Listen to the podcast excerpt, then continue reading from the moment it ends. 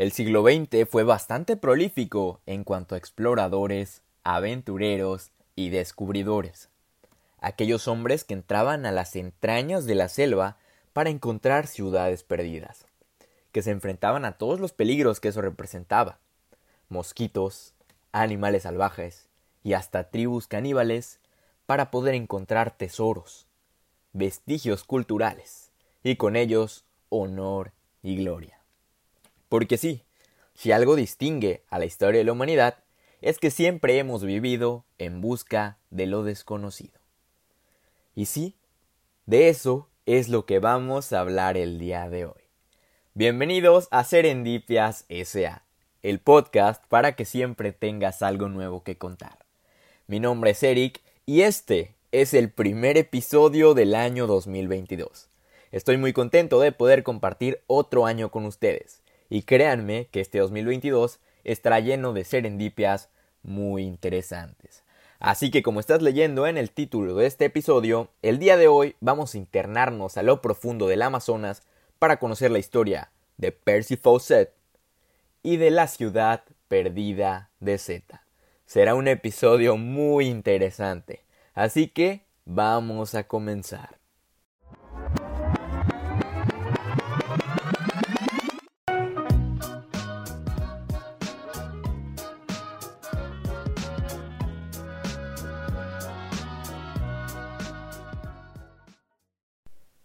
Hace ya varios episodios que conocimos la historia de Howard Carter, aquel ilustre arqueólogo que pasó a la historia por haber descubierto la legendaria tumba de Tutankamón.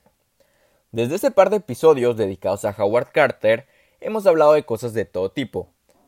Magia, viajes en el tiempo, ovnis, crimen real y muchas otras cosas más.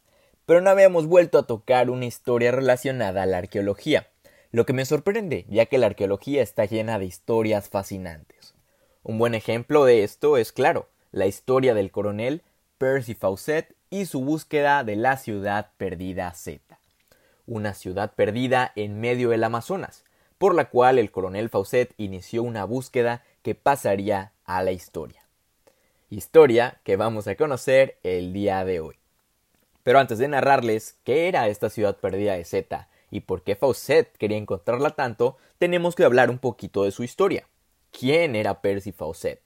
Y bueno, Percy Fawcett nació en el año de 1867 en Torquay, Inglaterra, en una acomodada familia.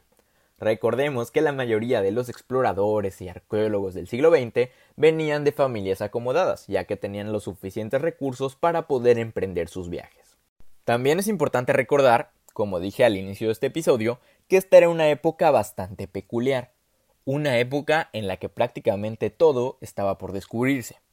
Hoy día, para ir a alguna zona arqueológica y conocer un poco más sobre alguna cultura, basta con encontrar el lugar en Google Maps, ir, pagar una entrada, o no, si es domingo, y entrar, tomarle fotografías, disfrutarla, observarla y aprender.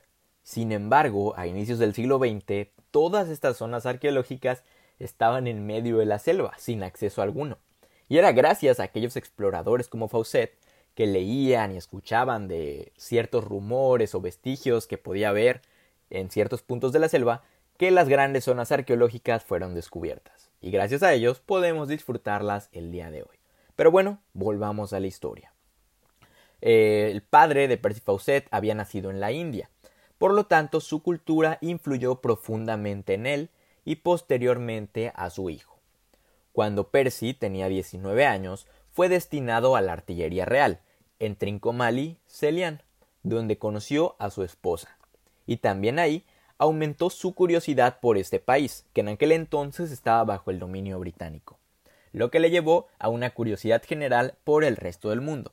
Es decir, se convirtió en una persona muy curiosa. Quería aprender y aprender más sobre las antiguas culturas. Era un lector empedernido, y gracias a que tenía los recursos, tenía una gran biblioteca, consultada por personalidades de Celian. Allí desarrolló sus conocimientos sobre geografía y navegación, llegando a ser un gran experto. Además, debido a que estaba en la milicia, podía manejar magistralmente cualquier arma. Se interesó de sobremanera en historia, arqueología, budismo y viajes. Le encantaba viajar, y en muchos viajes encontró ciudades en ruinas que aún no se habían descubierto en la India. Cambió de destino varias veces hasta que ascendió a ser un coronel. Estuvo años en el norte de África, Malta, y entablaba siempre amistad con los arqueólogos y los profesores locales. Hay que recordar que en aquellos años, como ya dije, la arqueología estaba en pleno apogeo, y por toda Europa había tanto expertos como aficionados buscando ciudades, antigüedades o tesoros, así como también investigando la historia de todos los lugares. En Malta, por ejemplo, estudió bastante topografía de la mano de un hombre llamado Temistocles Samit, que hoy día se le conoce como el padre de la arqueología maltesa, y es un referente aún a día de hoy. De sus conversaciones con Temistocles surgió en el coronel una obsesión, viajar a Sudamérica, concretamente a la selva brasileña, donde se suponía que había cientos de ciudades por descubrir. Recordemos que hasta ese entonces Fawcett había explorado ya en África, en cierta parte de Asia, y ahí era donde había hecho sus descubrimientos. Pero él estaba seguro que Sudamérica, que era aún más desconocida, tenía grandes ciudades por descubrir. Y de cierta forma, la verdad es que no se equivocaba. A estas alturas, Percy Fawcett ya era todo un erudito. Sabía de historia, sabía de geografía, sabía de navegación, aparte era militar, manejaba cualquier arma, era el explorador perfecto. Así que en 1906, Fawcett por fin puso rumbo a Sudamérica, como miembro de la Royal Geographical Society, trabajando como delimitador de fronteras, fuente constante de conflictos por orden del gobierno boliviano. Así es, en aquel entonces también todavía estaban delimitándose las fronteras que ya conocemos a la perfección a día de hoy. Entonces el trabajo de Fawcett en Sudamérica era ser delimitador de fronteras, delimitar a ver, aquí llega este país, aquí está el otro, y con eso iban a empezar a trazar mapas cada vez más precisos. Sin embargo, eh, o sea, este era su trabajo, pero lo que realmente quería Fawcett era internarse a la selva sudamericana para encontrar mágicas ciudades. Otra cosa muy curiosa sobre Fawcett es que desde muy joven siempre, siempre, hasta el fin de sus días, llevaba consigo una libreta, donde escribía y dibujaba sus impresiones y descubrimientos. Durante aquellos años, Fawcett pudo explorar países como Perú, Brasil o Paraguay, convirtiéndose, como se ha visto, en un gran admirador de las culturas precolombinas. En el año de 1910 viajó a la meseta de Caparú, actualmente el Parque Nacional Noel Kempf, entre Brasil y Bolivia, lugar del que se enamoró profundamente.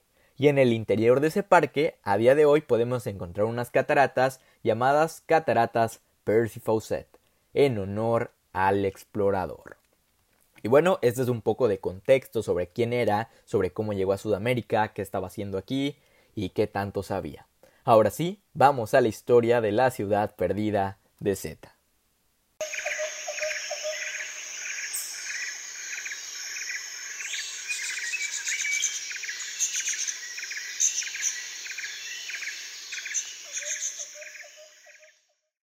Entonces, una vez que había concluido su etapa como delimitador de fronteras, Fawcett estaba listo para al fin realizar su primera expedición para explorar la selva del Amazonas. Sin embargo, cuando ya estaba por partir, inició la Primera Guerra Mundial. Recordemos, año de 1914, asesinan al archiduque en Sarajevo, comienza la Primera Guerra Mundial y Fawcett, por su rango de militar, que recordemos que tenía, fue llamado a Europa, no le dieron opción de ¿quieres venir o no quieres venir? No, fue llamado y tuvo que dejar Sudamérica. La Primera Guerra Mundial termina en 1918, eh, él ya era padre de tres hijos eh, para 1921, pero eh, nunca pudo sacarse de la mente ese amor y ese encanto que tenía por Sudamérica. Él quería volver. Así que, como ya dije, en 1921 volvió a su amada Caparú, volvió a Sudamérica. Y aunque era difícil en aquella época investigar de primera mano, eh, todo el legado que ya había hecho tuvo su recompensa, y al volver a Sudamérica tuvo acceso a bibliotecas y archivos secretos de varios gobiernos. Entonces, con esto es como llegamos a su punto culminante. En un año indeterminado hizo un curioso hallazgo en ciertos documentos. Encontró un documento inédito escrito por un militar portugués llamado Francisco Raposo, que en 1973 intentaba llegar a las minas Muribec, unas minas que se encuentran en el interior de la selva brasileña. Trataba de llegar a ellas basándose en escritos y antiguas leyendas. Raposo contaba que buscaba unas ciertas y fabulosas riquezas escondidas ahí, pero para llegar a ellas había que superar una especie de maldición, pues se contaba que aquel que entrase en esa región selvática conocida como Mato Grosso jamás volvía. Sin embargo, después de una aventura que duró diez años, encontró, junto a sus compañeros de expedición, una ciudad en ruinas desconocida en un entorno verdaderamente inapropiado para la vida. Aquella crónica que encontró Fawcett fue escrita por uno de los 18 expedicionarios que partieron y volvieron al cabo de 12 años, el canónigo J. de la C. Barbosa. Aquel también contaba que anteriormente otra expedición había partido en busca de lo mismo y jamás regresaron. Y aquí es donde la historia se pone algo mítica, ¿ok? Eh, encuentra este documento en una biblioteca que le habían permitido pasar y entonces él quería saber cuál era esa ciudad que habían encontrado.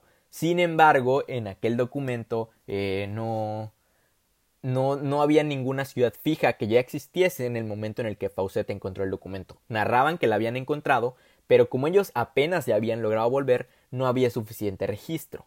Pero lo que le llamó la atención a Fawcett era que contaban todo con muchísimos detalles, ya que según la crónica encontrada en la sección de obras raras de la Biblioteca Nacional de Río de Janeiro, bajo el nombre de Documento 512, la ciudad que encontraron era bellísima, hecha de cristal y al parecer abandonada súbitamente, puesto a que no encontraron a nadie, pero sí a animales domésticos, como gallos. Siguiendo un venado blanco, al día siguiente llegaron a lo que era la verdadera ciudad, montaña arriba, con un arco triple de entrada, casas blancas y de trazado regular, alcantarillado, plazas y una columna de metal exenta en medio de una plaza, y una escultura de un hombre apuntando en una dirección con el dedo, con cierto paralelismo con el mundo romano. Es decir, era una ciudad muy avanzada incluso para las ciudades sudamericanas de aquel entonces. Eh, la teoría que existía en ese momento era que esa ciudad era de pobladores romanos que por alguna razón habían llegado a la selva del Amazonas. Y eso era debido a los detalles, el tipo de escultura que tenían, o bueno, narraban que tenían, etcétera, etcétera. Esa ciudad sí parecía abandonada hace mucho tiempo. En la crónica estaban dibujadas las letras y bajo relieves que encontraron ahí. Era una escritura desconocida. Este dibujo que se narra y las fotografías de la expedición que les voy a contar en unos momentos va a estar en los show notes de este episodio, que pueden encontrar en nuestras redes sociales. Instagram como serendipias.sa y Facebook también como serendipias.sa. Así que síganos por ahí para que puedan ver todas estas fotografías y dibujos. El documento continuaba contando cómo pasaron los días, intentando encontrar a alguien que pudiera contarle algo de aquellas ciudades, sin éxito. Siguiendo el curso de un río, finalmente llegaron a las codiciadas minas que les conté que buscaban en un inicio. Sin embargo, en las minas ya no había nada, solo unos clavos de plata abandonados afuera de ellas. Entraron con cuerdas y pasaron innumerables riesgos, pero nada de oro o tesoros. Sin embargo, hay que resaltar un rasgo de todas las maravillas, templos y piedras labradas que encontraron en aquellas ciudades. Por la noche, la ciudad se iluminaba artificialmente, sin que los expedicionarios supiesen cómo, ya que dentro de las casas no había luz alguna. Entonces, esta era una ciudad muy extraña y muy mágica. Al volver todos los expedicionarios escribieron sus crónicas y se la enviaron a los gobernadores correspondientes, pero por lo visto solo una había sobrevivido, y ese documento era el que Percy Fawcett tenía en sus manos. El coronel Fawcett dio un 100% de veracidad al relato y le sorprendió que nadie se haya lanzado a buscarla antes, cuando los expedicionarios mandaron sus crónicas para que los ayudaran a ubicarla de nuevo. Entonces Fawcett estaba decidido a que él sería el que encontraría esa ciudad perdida. Ciudad que él bautizó como la ciudad perdida de Z. Entonces aquí es donde ya empieza a cobrar sentido todo, ¿verdad? Y bueno, eh, después de varios años de estudiar el mismo manuscrito una y otra vez, Fawcett consiguió establecer las coordenadas que había seguido la expedición de Raposo. Recordemos que Fawcett sabía mucho de geografía, de cartografía, ya conocía un poco la selva, entonces él se sentía muy capaz de lograrlo. Y él, como tantos de la época, estaba convencido de la veracidad de la historia, como de la idea de que en tiempos antiguos en Sudamérica habían existido civilizaciones mucho más avanzadas que las europeas, incluyendo que aún podían seguir existiendo. Por lo tanto, en el cuaderno que les conté al inicio, Fawcett escribió lo siguiente Yo soy probablemente el único que posee ahora este secreto, y lo obtuve en la dura escuela de experiencia de la selva, apoyada en un cuidadoso examen de todos los documentos de valor en los archivos de la República así como también en otras fuentes de información, de ninguna manera fáciles de conseguir. Y esto último es cierto, en todos sus viajes leía todo lo que se podía leer del lugar, interpretaba mapas, hacía dibujos, fotografías y los enviaba a los mayores expertos, a fin de saber más sobre el lugar y sobre todo. Tenía largas e intensas charlas con los lugareños. De hecho, organizó varias expediciones a lugares inexplorados pero habitados, donde ciertamente sí que estuvo a punto de morir en varias ocasiones, pero donde pudo hablar con indígenas de la selva que le confirmaron la existencia de aquellas ciudades y algunas más. De hecho, no parecían sorprenderse por las preguntas del coronel. Entonces, él ya tenía esta expertise. Esto lo cuento para que no se sienta como que Fawcett leyó esto y se lo creyó solo porque sí y se fue a lo tonto. No. Fawcett era un hombre muy conocedor, eh, tenía cierta experiencia y por lo tanto con la información que él tenía en ese momento este manuscrito 512 tenía mucho sentido. Por lo tanto, se decidió totalmente a seguir los pasos de Raposo y ver con sus propios ojos aquellas maravillas. Pidió financiación a varias sociedades científicas de la época de varios países y consiguió los fondos suficientes en 1924, gracias a su fama como militar y explorador.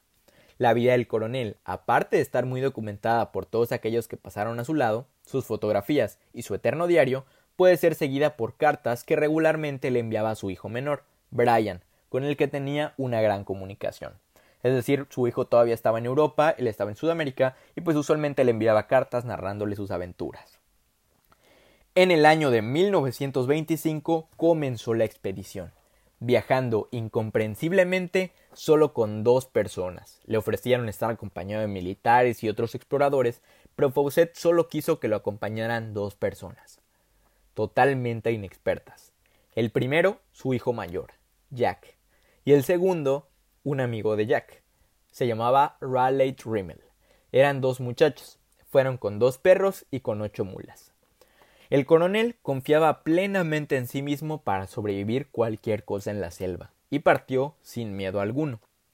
Lo único que se le exigió debido a que las sociedades científicas confían mucho en él, era que a cambio de la financiación fuese enviando cartas y crónicas periódicas informando de sus avances, cosa que hizo cada semana hasta el final. Partieron en febrero y tuvieron mala suerte, ya que ese año fue uno de los años más lluviosos que ha habido. Y en primavera tuvieron que parar del camino marcado, ya que Raleigh tenía las piernas totalmente ulceradas. Recordemos, entrar a la selva no es tan fácil. Eh, mosquitos, bichos y todo tipo de peligros. Entonces las piernas de Raleigh ya no podían más, pero retroceder y regresar no era una opción.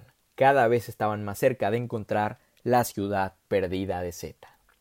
El 29 de mayo de 1925, el coronel Percy Fawcett envió su última crónica, en la que afirmaba que iban a seguir el camino que él había trazado y consideraba correcto, indicando siempre las coordenadas donde se encontraban. En cada carta, en cada crónica, mandaba las coordenadas exactas. Sin embargo, eh, después de mandar esta carta diciendo que estaba más cerca que nunca, no se volvió a saber de esas tres personas, nunca más. No se volvió a saber de Percy Fawcett, no se volvió a saber de su hijo Jack y no se volvió a saber de Raleigh Rimmel desaparecieron. Aunque en su diario y en cartas anteriores había prohibido expresamente que si le pasase algo fueran a rescatarlo, muchas personas siguieron sus pasos para encontrarlo. Todos volvieron con las manos vacías. No encontraron a los animales, es decir, los perros o las mulas, no encontraron su equipaje, ni un solo rastro de sus pasos, ni siquiera encontraron sus cadáveres. Uno de los más destacados en su búsqueda fue Orlando Villas Boas, en 1952, quien hizo el camino varias veces sin éxito. Es decir, él en todos los, todo lo que había enviado tenía sus coordenadas. Cuando fueron a buscarlo acudieron a las mismas coordenadas y alrededor, pero no encontraron nunca nada, nada, ni siquiera un solo rastro. Con el paso de los años, él y sus acompañantes fueron declarados muertos y despedidos con honores. Su tumba y sus diarios pueden consultarse en su ciudad natal. Hoy en día también pueden leerse, con las debidas precauciones, el documento 502, la crónica de Raposo, misma crónica que leyó Fawcett antes de emprender este viaje. Algo muy importante que no sé si ya se habrán dado cuenta, eh, Steven Spielberg, el director, ha declarado muchas ocasiones que el coronel Fawcett fue su inspiración para crear a Indiana Jones. Eh, selva del Amazonas, una persona intrépida, conocedor de historia, arqueología, cartografía, ¿sí? Fawcett es la principal inspiración para el mítico personaje de Indiana Jones que tanto nos encanta al día de hoy. A día de hoy también su historia sigue siendo interesante para muchos exploradores que quieren seguir sus pasos. Incluso National Geographic en 1995 hizo una exploración para encontrar la ciudad perdida de Z, basándose en las notas del coronel Fawcett pero la naturaleza les negó literalmente el paso. También, otra cosa importante de narrar, aún no terminamos, pero ya estamos cerca del final, existe una película sobre la vida de Percy Fawcett. En esta ocasión, la verdad es que no he visto la película, pero si quieren aprender más, les recomiendo verla. La película se llama La ciudad perdida de Z, y se narra que es bastante fiel a la historia real.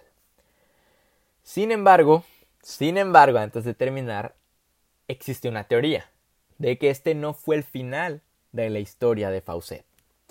La versión oficial es que posiblemente Fawcett se perdió en medio de la selva, quizás se ahogaron, fueron comidos por animales salvajes, quizá fue encontrado por una tribu de caníbales y después se alimentaron de él y se quedaron con sus pertenencias, pero en su día varios indígenas años más tarde contaron que el coronel y sus dos acompañantes estaban vivos viviendo entre los indígenas después de encontrar lo que buscaban. La imaginación es libre, y como no tenemos otra prueba, tú decides. Podemos preferir creerlo. Al menos en lo personal, me gusta imaginarme a Fawcett encontrando su amada ciudad perdida de Z. Y aquí es donde termina el episodio de hoy. Como te dijo, la decisión es tuya. ¿Tú qué piensas? ¿Fue comido por una tribu de caníbales o finalmente encontró su ciudad perdida de Z y se quedó a vivir ahí para siempre. Son los dos posibles finales de esta historia. Esta es una de las cosas que más me gusta de la historia de Fawcett, ese final abierto que queda por ahí. Y bueno, esta fue la serendipia de hoy. Espero que les haya gustado entrar a la selva del Amazonas junto a mí. Espero también que este sea un gran año lleno de historias fascinantes e inauditas como esta. Como siempre, al terminar cada episodio, les recuerdo lo siguiente. Sean curiosos, cuestionense todo, infórmense bien y por favor, tengan mucho cuidado si entran a la selva del Amazonas. Mi nombre es Eric, esto es Serendipias S.A. y esto fue todo por hoy. Nos escuchamos el próximo viernes. Muchas gracias.